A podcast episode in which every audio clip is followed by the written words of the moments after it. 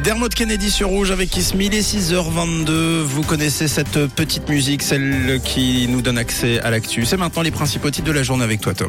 L'association médicale du Valais lance une pétition face au manque de personnel et aux conditions de travail qui se dégradent avec sa pétition intitulée Pour des soins médicaux ambulatoires de qualité pour tous. L'association exige des augmentations salariales pour les médecins extra-hospitaliers, mais également la suppression du numerus clausus qui limite le nombre de médecins formés chaque année en Suisse. Les demandes d'asile ont bondi l'an dernier en Suisse. Les autorités ont reçu plus de 24 500 demandes, soit une hausse de 60%. Cette augmentation n'est pas le résultat d'une politique migratoire plus flexible, mais bien d'une situation sécuritaire qui se dégrade sur le plan international. Dans le même laps de temps, les départs ont également bondi. 8300 personnes ont quitté la Suisse, soit une augmentation de 205%. Les secouristes suisses sont entrés, sont rentrés au pays hier grâce à leur euh, travail sur place. 11 personnes vivantes ont pu être extraites sous les, de sous les décombres, dont une mère et son enfant de 6 mois.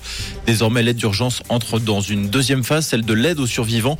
Quelques 300 tentes d'hiver destinées à 1500 personnes sont en cours d'acheminement. 300 autres vont suivre pour la Syrie. Et on vous donne rendez-vous dès 7h comme tous les matins pour tous vos titres développés. Une couleur, une radio, rouge.